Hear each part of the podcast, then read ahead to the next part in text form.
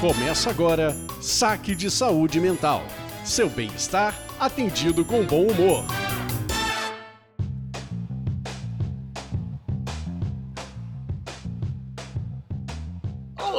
Você está no Saque de Saúde Mental, podcast que você pode dar o play sem medo. Eu sou a Lisandra Brandani. E eu sou a Bianca Dalmaso. E você veio parar aqui no nosso Saque de Saúde Mental, nosso podcast para discutir sobre saúde mental de um jeito leve, descontraído e levemente engraçado. E não esqueçam que a gente está em todas as plataformas ou as principais plataformas de streaming de áudio. Basta você procurar a gente no Spotify, na Apple Podcast, é na Amazon, Deezer, seja lá qual plataforma você preferir, é só ir lá no link que está na nossa bio, no nosso Instagram, que é saque saúde mental, saúde sem acento. Aproveita e já segue a gente e interaja com a gente ali nos nossos stories, porque a gente está sempre pedindo a opinião de vocês para as pautas desses episódios, que são quinzenais. Então, caso você tenha uma dúvida, uma reclamação, é só ir lá no nosso Instagram, Saque Saúde Mental, Saúde Sem Acento,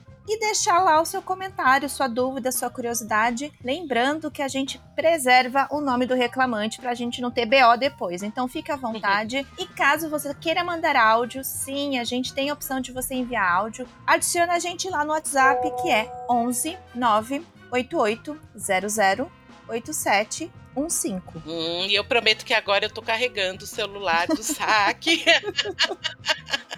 e tô vendo, tô acompanhando. A gente adora receber áudio de vocês. E aí vocês já avisam, né? Ó, distorce minha voz aí que eu não quero ser identificado, identificada e tá tudo certo. Nosso editor, que faz a manutenção técnica desse saque, da seringe, conteúdo e comunicação, vai cuidar para que você fique com a sua identidade preservada. E para começar esse episódio, vamos dar a temática, né? A gente vai hoje falar sobre medo. Então vamos para o Saque Indica? Saque Indica!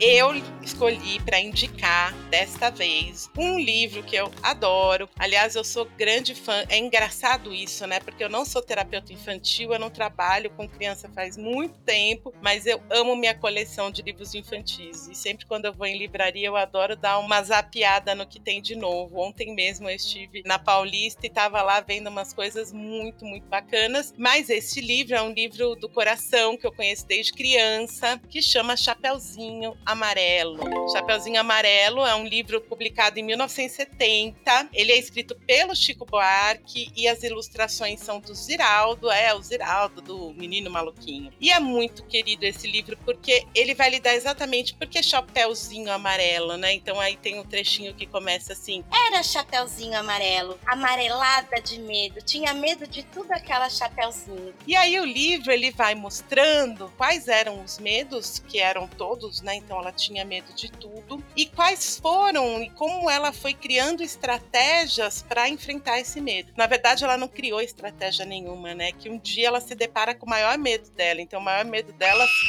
na frente dela. E aí ela olha para ele e aí leiam um livro que vocês vão entender como que acontece de uma forma muito lúdica essa ideia, né, que a única maneira da gente enfrentar os nossos medos é enfrentando.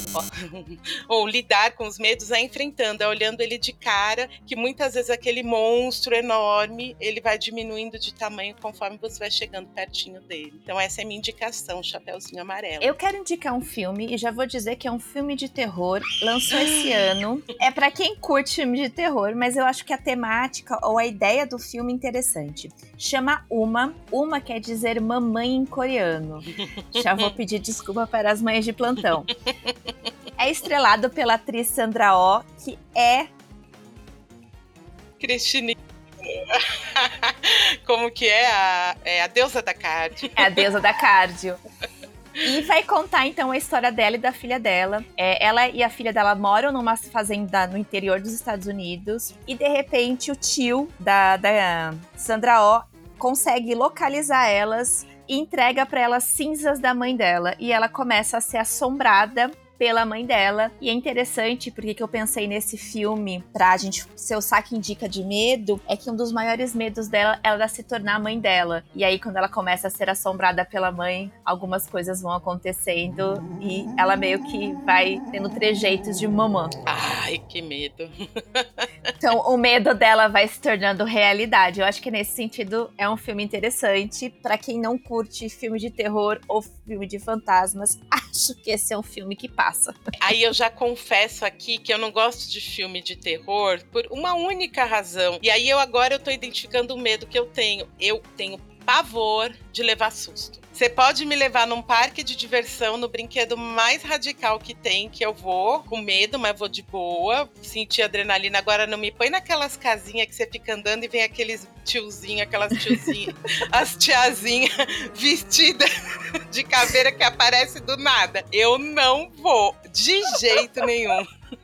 É, talvez este não seja o filme para você, porque ele tem vários. É, alguns são previsíveis, mas alguns passam. É, eu tenho uma dica para quem tem filme de terror, mas para você não vai funcionar, que é uma dica que eu faço. Eu vejo filme de terror de manhã, que eu acho que assusta menos. Porque de noite você normalmente vê filme com a luz apagada, e aí o susto é maior.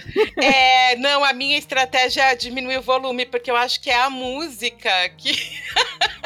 É a música, é o som do filme que dá o susto na gente. Sim, bom, se a gente for pegar o filme, por exemplo, Tubarão, nada mais é do que a trilha sonora do Tubarão que faz você ficar em pânico quando Exato. você vê as cenas do mar. Experimente assistir esses filmes de terror e suspense sem som. Vocês vão ver que vocês não vão sentir nada. Isso é muito interessante, porque se a gente falou alguns episódios atrás de sentimentos e emoções, quanto é importante a trilha sonora, porque eu acho que grande parte das emoções que são sentidas, não só em filme de terror, como num romance, ou enfim, outros tipos. Né? A emoção ela vem muito também, né, da música. E eu acho que a estratégia não pode ser no cinema, né? Não. A minha estratégia e a sua estratégia não funcionam no cinema. Nesse ritmo, já vamos pro Saque Responde. Saque Responde.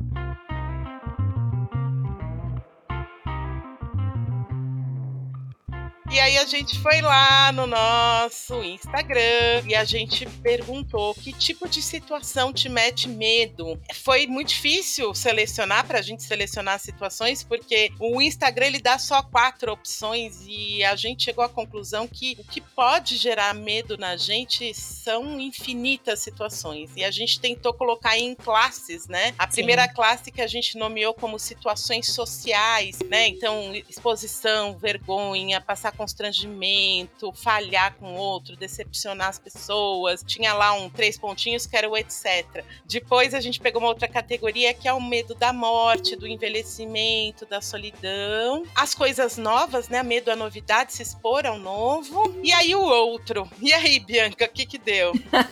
então vamos começar dizendo que os nossos ouvintes, os nossos reclamantes, eles tem poucas situações sociais que envolvam medo. Ficou mais ou menos igual o medo ao novo e o medo da morte, do envelhecimento, mas o campeão com 33% dos votos foram os outros. E quais outros? Realmente outros.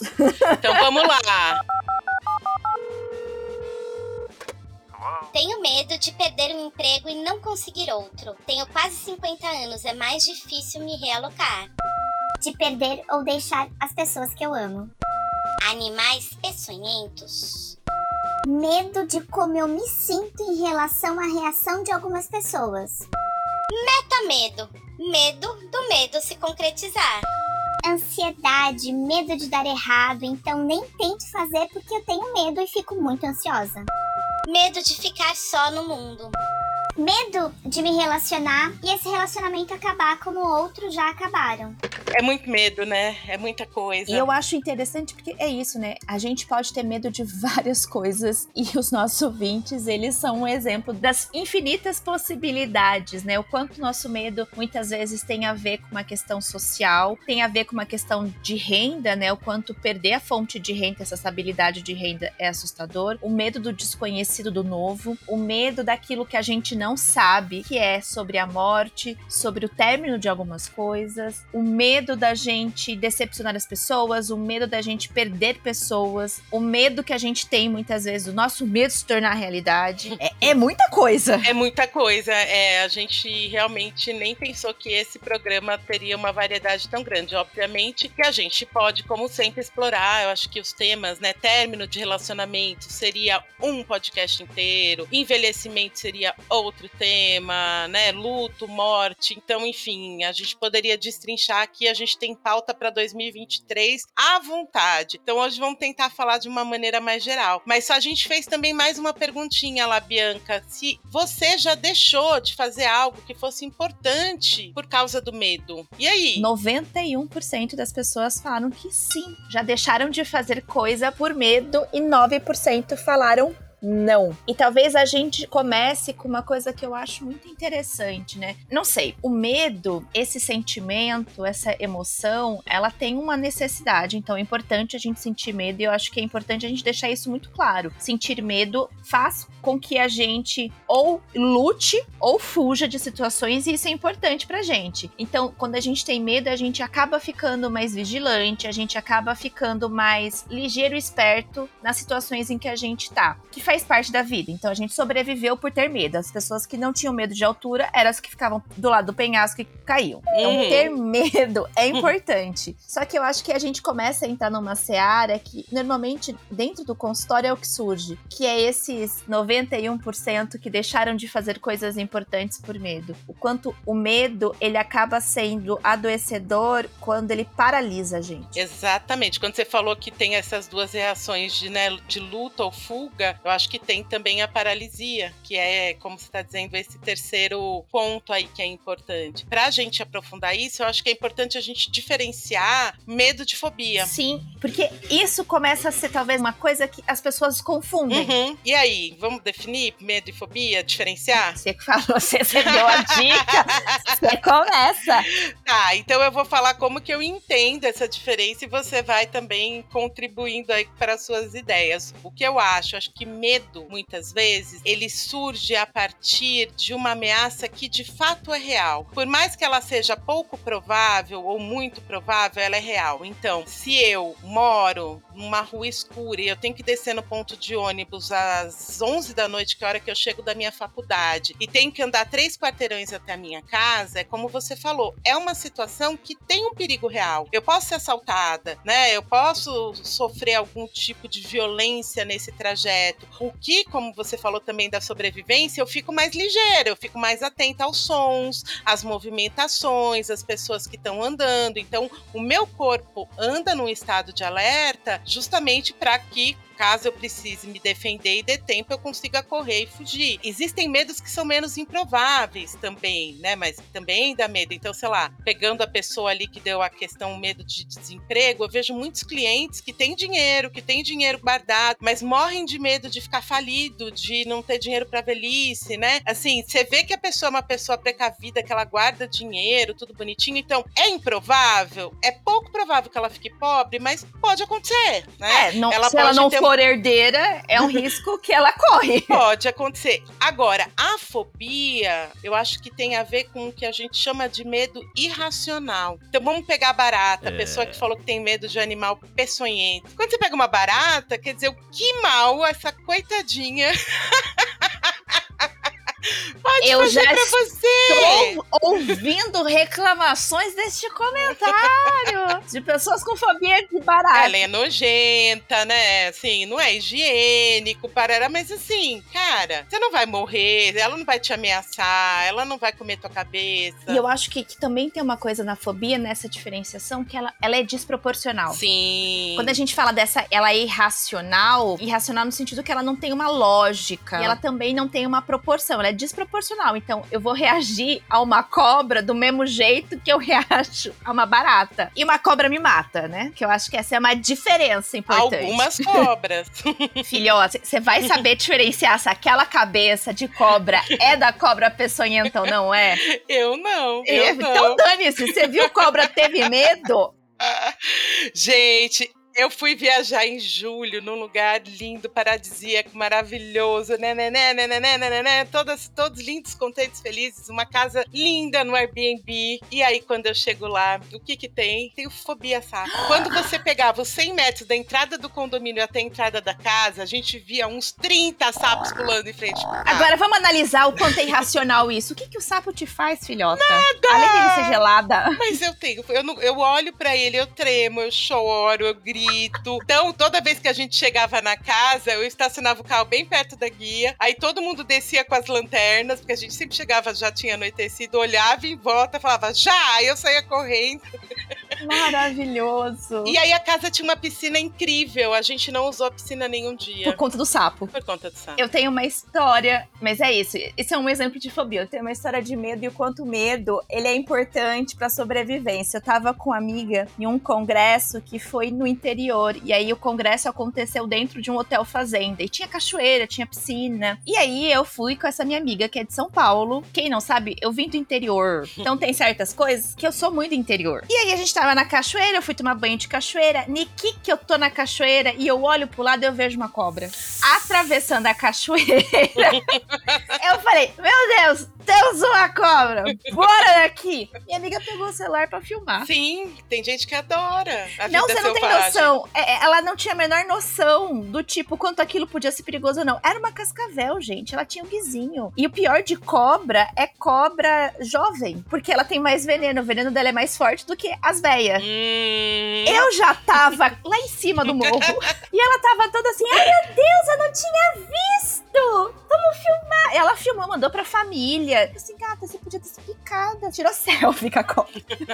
tem alguns medos e eu acho interessante, né? Quando a gente fala de medos, medos tem alguns medos que eles são inerentes à espécie humana. E fobia não. Fobia não é inerente. Assim, ah, eu conheço várias pessoas com fobias de barata. Ok. Mas nem todo mundo tem fobia de barata. Existem pessoas que têm relacionamento ok com as baratas. Tipo, não gosta delas, mas não entra em pânico. Mas, por exemplo, medo de peçonhentos é um medo que a gente tá perdendo. hum, Tem alguns experimentos muito legais e muito fofinhos com bebês, que é o faz de conta. Então, você tem alguns azulejos que fazem um 3D de queda. Sei. Colocam os bebês nas beiradas. Gente, é incrível o quanto bebezinhos pequenininhos entram em pânico e não atravessam. Hum, Cachorros também não. tá. Exceto gatos. Gatos são Endemoniado. insensíveis a isso.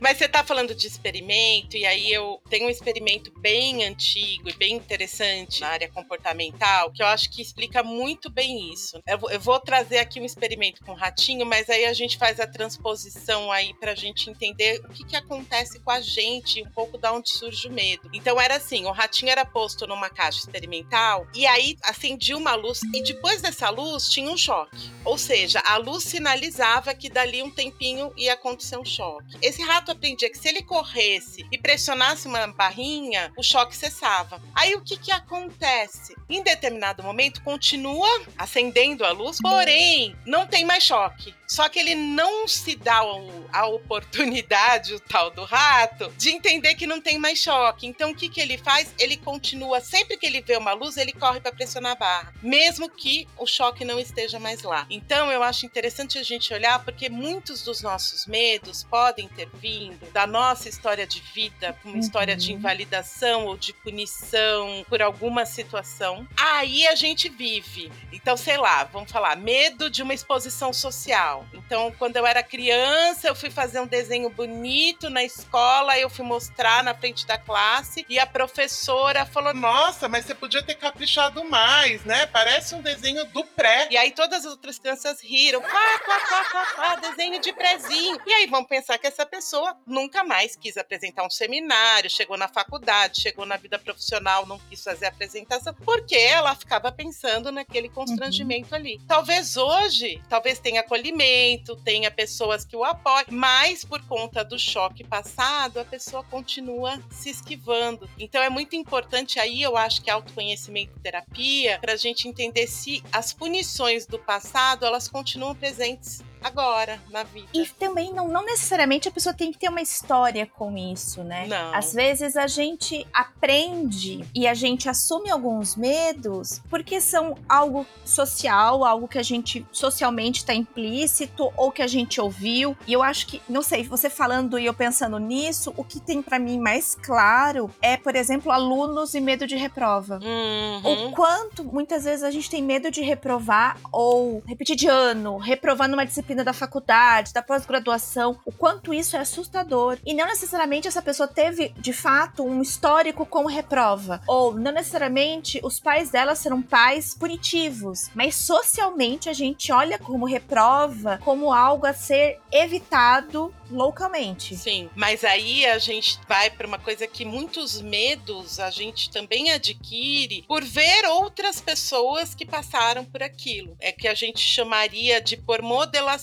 Então existe ali, sei lá, eu tive uma história que eu vi na novela, no filme, no meu vizinho, pessoas que falharam, decepcionaram os pais. E eu acho isso muito louco, porque aí a gente precisa começar a olhar os conteúdos que a gente consome, porque os conteúdos que a gente consome é modelo pra gente de relacionamento, de comportamento, sei lá, dentro da empresa ou fora da empresa, como eu me relaciono com os outros e como é que eu me relaciono com a vida. Sim, mas porque você também pode ter o medo, não porque você viu alguém se ferrar. Às vezes você pode ter o medo porque você viu alguém se dar muito bem. Então, exemplo, dois irmãos. Vamos pensar que o irmão mais velho é brilhante. Putz, ele é perfeito, ele é brilhante, ele consegue tudo, ele passa de ano, ele tira boas notas. E talvez o mais novo, ele cria o pânico de não ser bom o suficiente e tem um medo enorme de falhar, porque aí ele vai decepcionar, ele não vai estar à altura, ele não. Então, assim, às vezes, pelo exemplo positivo, você pode ter o medo ao contrário. Não, medo ao contrário? Sei lá, você entendeu. Todo mundo... Vocês entenderam, né, gente? E é nessas que eu acho que o pessoal que estuda ACT tá certo, né? Sofrimento nosso é inerente à linguagem. Ah, expliquem isso, explique isso pros nossos ouvintes.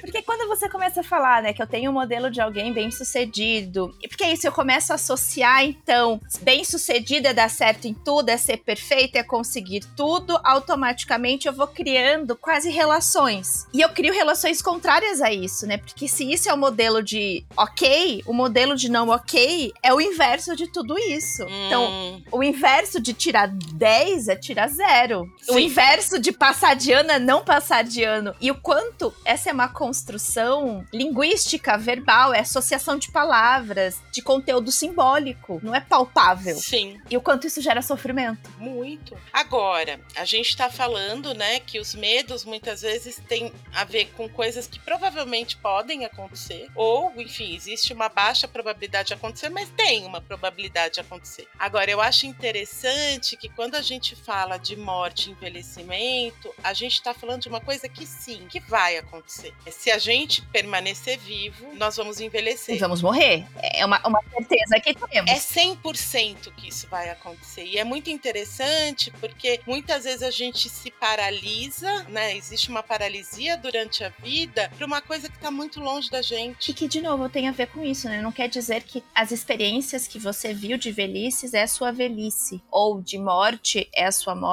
mas o quanto isso vai, de algum modo, e eu, acho que volta muito pro episódio de escolhas, vai fazendo eu fazer algumas escolhas tendo como óculos ou tendo como lente de escolha o meu medo. Sim, o medo te guia, né? Sim, então se a gente for parar pra pensar, sei lá, em relacionamento, seu relacionamento é uma bosta, mas o teu medo da solidão é maior do que o seu relacionamento bosta.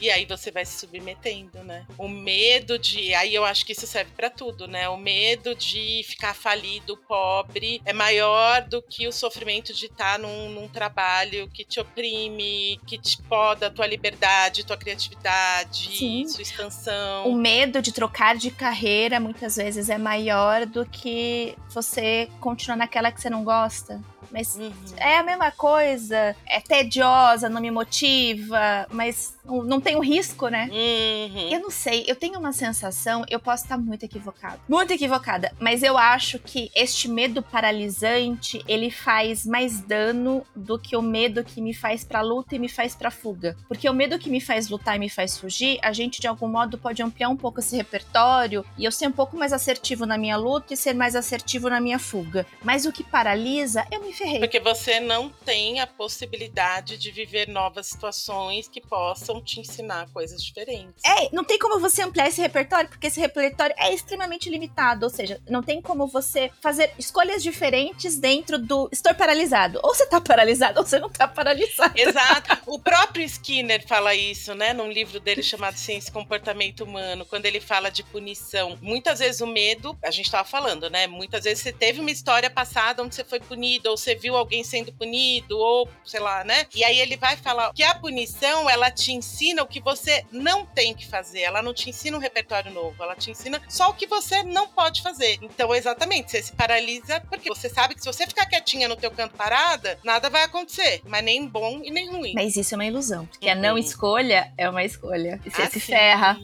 a gente falou disso no episódio, né? Então, essa terceira via, ela é fake.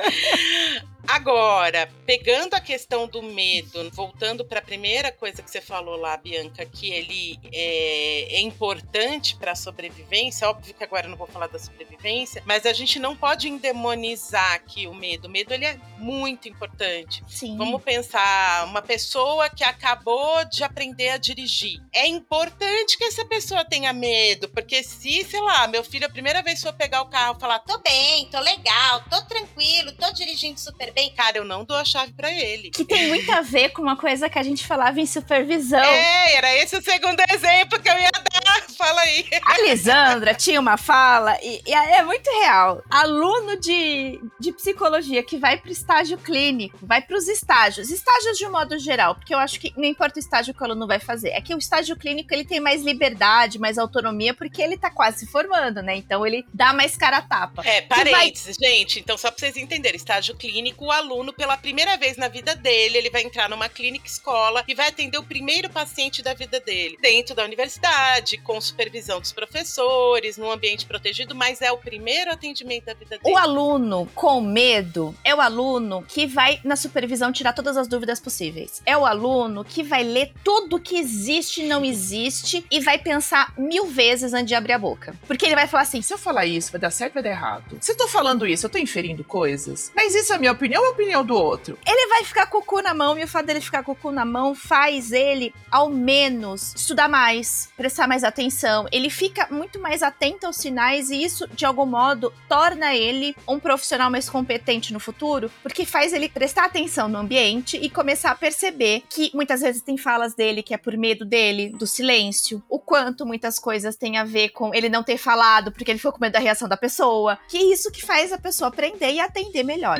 O aluno extremamente confiante é o reencarnação de Freud, de Jung, de Skinner. Skinner nunca atendeu na vida. Mas enfim, acha que é o novo Messias da psicologia. Ele vai fazer muito erro sem perceber que ele tá errando. Exato. Assim, o cenário de bosta é, é, bosteado. Então, muitas vezes, o fato da gente, por exemplo, você mudar de emprego e você tá com medo, tá com receio, te faz pisar devagarzinho pra ver em que altura tá a água. Isso.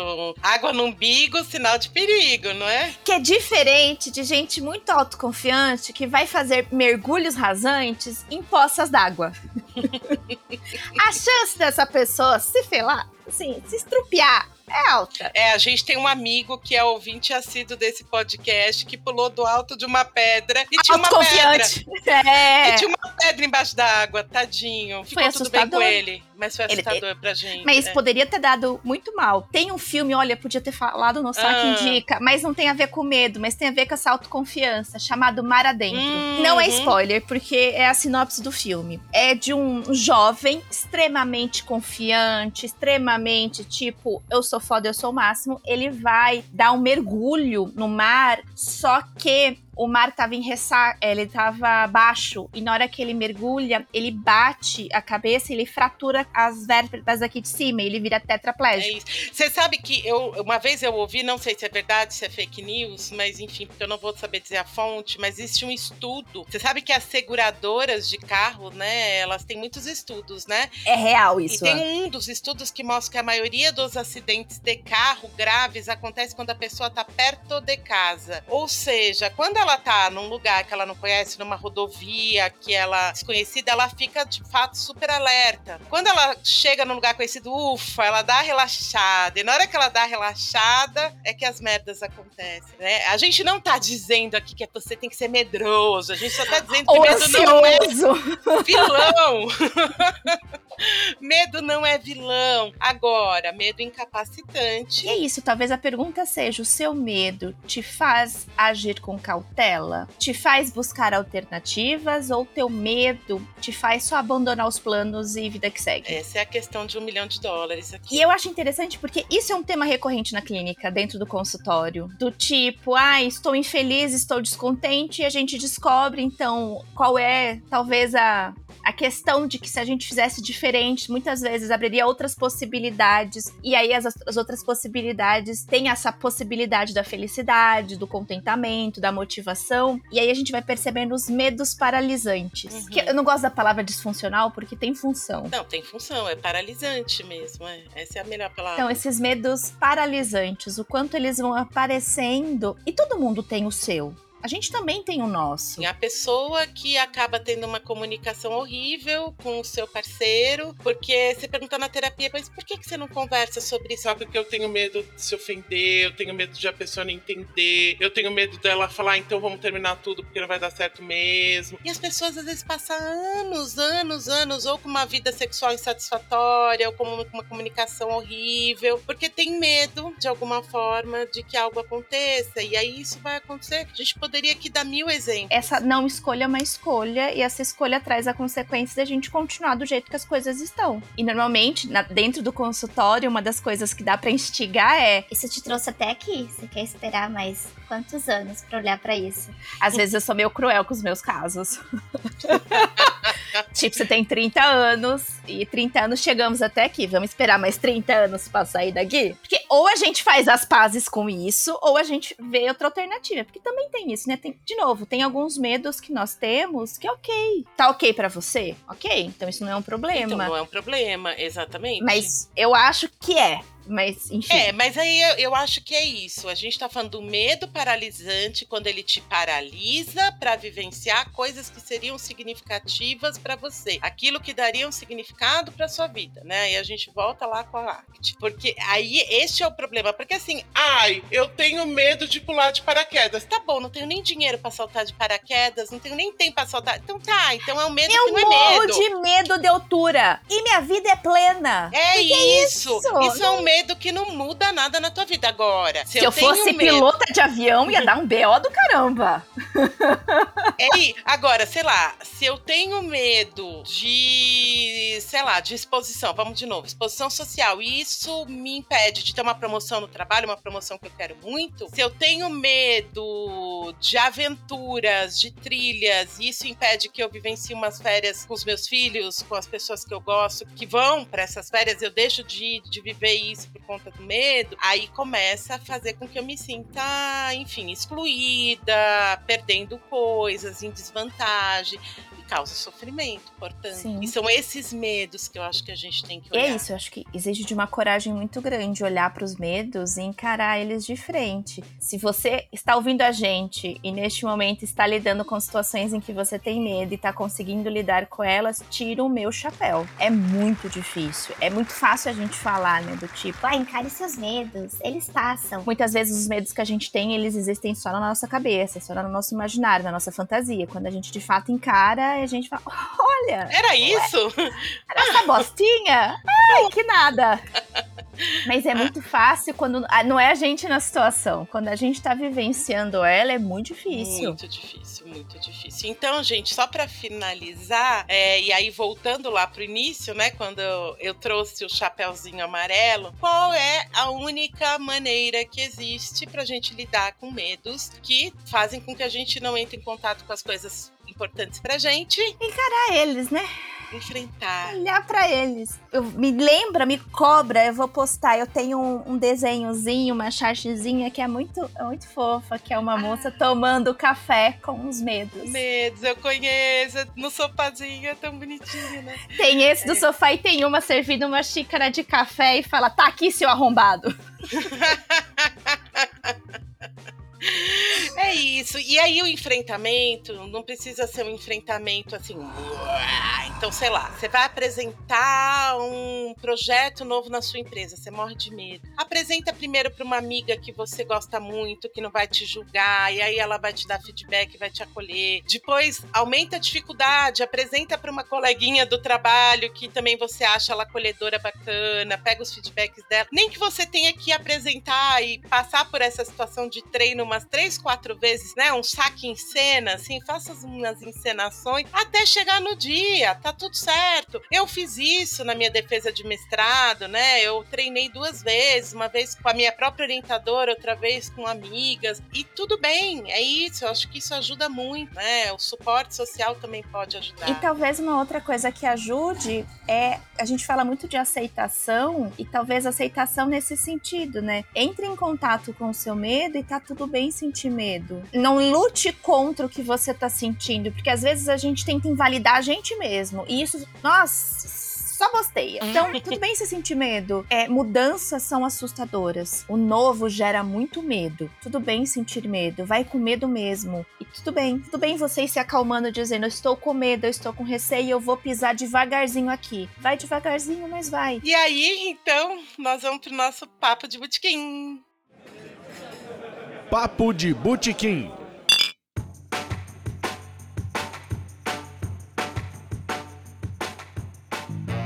Bianca, esse papo de botequim nós temos uma homenagem, né? Infelizmente, felizmente sim, é aquele agridoce da vida. É, esses últimos tempos perdemos uma cantora incrível, maravilhosa, que foi Gal Costa. Doce e Bárbara, Gal Costa. Hoje nós estamos gravando no dia 13 de novembro, né? Então a gente tá bem perto, né? Do dia da morte dela. Provavelmente quando for pro ar já vai estar um pouco mais longe, mas a gente não queria deixar de trazer uma música de Gal aqui. Então vamos fazer essa homenagem a uma mulher que inspirou outras grandes mulheres.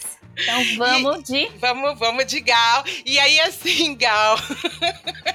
Da onde ama. você estiver, Não briga com a gente. te amamos. Te acho incrível, te acho assim, fodástica. Mas vamos falar desse eu lírico aqui. Mas a gente tem que dizer que a música não é dela, a música é de Dorival Caymmi, então tá tudo certo. A gente E Dorival, você também é incrível. Então, assim, Eles devem estar lá de tititi no céu. Tá tudo certo. E a gente, putz, a gente queria escolher várias, né? Eu amo Tigresa, eu amo Vaca Profana, Paulo e Bebeto. Mas aí a gente escolheu, vamos lá, vou cantar junto, Bia. você pode cantar. Eu, eu vou deixar pelo Léo aí. Eu nasci assim, eu cresci assim. né? Não, o Léo põe eu sou melhor. sempre assim. Gabriela. Então, Léo, ajuda a gente. Toca aí. Modinha pra Gabriela. nasci assim, eu cresci assim, e sou mesmo assim, você sempre assim, Gabriela.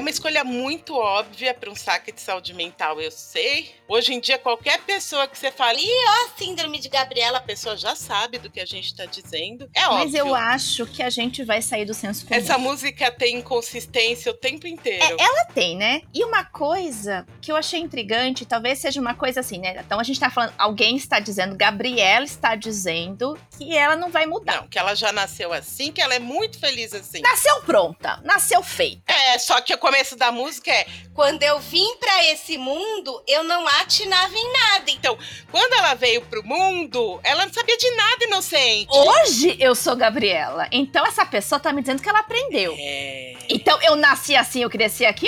Ah, truco. Dela, né? Aham. Senta lá, Cláudia. Ou melhor, senta lá, Gabriela. Não, existe toda uma história que fez ela ser assim, Gabriela, né? Mas ok, ela quer dizer que ela nasceu assim e viveu assim. Mas eu vou dizer uma coisa que foi me pegando. Quem me batizou, quem me nomeou, pouco me importou. Exatamente, que é geralmente quem são as figuras que são importantes para definir o que a gente é, família, né, nosso círculo social, né, as primeiras relações que a gente tem na nossa vida. Essas pessoas não contribuíram em nada para ela ser Gabriela mesmo. Mas aí, meu bem, ela fala que Gabriela e meus camaradas. Ah, gatona, gatona, gatona. Tem aí um social. Não, mas ela quis dizer, meus, eu, eu- eu já interpreto direito, é Gabriela e meus camaradas, é assim, ó, mano, sou eu, Gabriela, mano. Eu não sei. camarada. De novo, ela diz que ela nasceu assim, mas ela diz que ela não veio assim pro mundo. Então nasceu assim, uma vírgula. Então, gente, Talvez ela atingiu os 30 anos, porque assim, a gente também precisa falar que, como mulher, a gente tem uma certa idade que a gente renasce. Uhum. Tem uns memezinhos, piadinhas, mas elas têm idade de realidade. Tipo, você aos 18, você quer ir bonita. Você aos 20, quer ir tranquila. Você aos 30 cagou. Você quer ir confortável. Então, eu acho que quando a gente fala assim, eu sou o bastante, eu sou o suficiente, pra mim, Gabriela é uma mulher de 30 anos. É, Aí ela então. já não caga, ela tá cagando pra tudo. Não, e aí é interessante você falando isso, contextualizar com a obra, né? Gabriele Cravo Canela, do Jorge Amado. Então, essa música foi feita especialmente, não sei se pro filme ou pra novela, agora eu não vou saber dizer, né? Mas já foi encomendada, de certa maneira, né, pra uma obra de áudio, né? Audiovisual. Sim. Que E- tem a ver com a trilha sonora que a gente tava falando lá no Saque Indica. Exato. E aí a Gabriela, né, na obra do Jorge Amado, e para quem já leu Gabriele Cravo Canela, ela é de fato esta mulher que ela é muito à frente do tempo. Ela tá cagando porque as pessoas pensam dela, pros julgamentos, e ela tem uma coisa muito espontânea, infantil, e fazer o que ela quer na hora que ela quer, né? Então, de fato, ela é sim essa mulher toda E, empoderada. e é isso, né? Tem uma parte que ela fala, né? Amo o natural. Tem a, a frase, né, da síndrome da Gabriela, mas se a gente for olhar, talvez não seja nesse sentido. É no sentido de que ela está confortável em quem ela é. E o quanto é difícil a gente se sentir confortável na nossa pele. Sim. E eu acho que é interessante porque eu acho que a Gabriela do Jorge Amado e a Gabriela da música, ela tá bem feliz, plena e ela é essa e tá ótima. Só que o por que que a gente escolheu essa música para esse episódio que a gente falava de medo? Porque muitas vezes quando a gente vai propor alguma coisa para alguém que tem medo, ou algum enfrentamento, ou vai discutir, Ah, mas eu sou assim, eu sempre fui assim, não adianta, isso não é pra mim. E aí que vem, ô, Gabriela, né? Nasceu assim, vai ser sempre assim? Mudar, às vezes, é importante. Então, a Gabriela do Jorge Amado vai mudar porque ela tá feliz e plena. Só que você não tá, meu amiguinho. Ela não existe, né? Porque vamos pensar que essa Gabriela da novela, ela, é, ela tem quase 18. Ela, ela é um pouco mais jovem, acho que dos 18 anos. Ela é uma, é uma moça. E que moça que a gente conhece que tá nessa plenitude toda, né? Que sabe quem é, que, que tá bem sendo quem é. Só Uhum. ficção, né? Só. É. só Agora, você que tá ouvindo nosso podcast, que veio, chegou até aqui no Papo de Botequim. Então você tá quase no final aqui com a gente, porque, né, provavelmente você tem seus medos ou adora a nossa voz, né? De duas uma. Ou tem medo da gente, às vezes também é isso.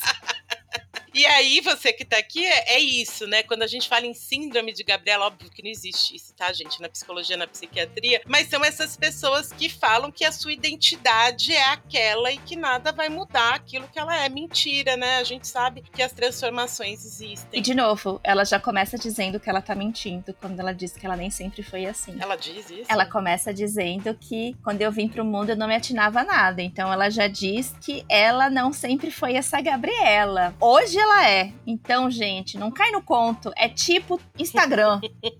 Tem filtro essa letra.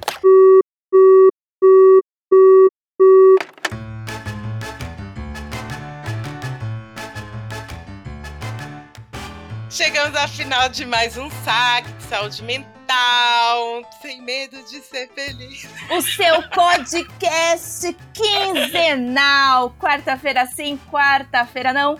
Em que a gente escuta as suas reclamações, as suas dúvidas que você deixa pra gente lá no Instagram, arroba saque saúde mental, saúde sem acento, ou no Zap Zap, que é o 11 9 8800 8715. E a gente tá louca pra ouvir o áudio de vocês nesse WhatsApp. Gente, mostrem a voz de vocês, que vocês têm voz aqui. Então venham, venham, venham que a gente quer ouvir as opiniões, reclamações, desabafos, críticas, elogios e tudo mais que vocês puderem trazer pra gente. E também, se você, ouvindo a gente, pensou em algum tema, deixa pra gente sugestão de tema também. Que ou vocês deixam ou as vozes das nossas cabeças deixam. E aí. Então, gente, até a próxima quinzena.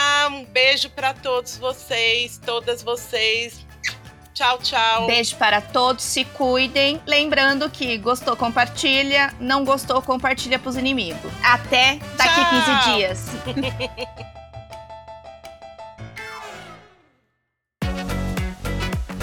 Este podcast foi produzido por Siringe Conteúdo e Comunicação. Conheça siringe.com.br.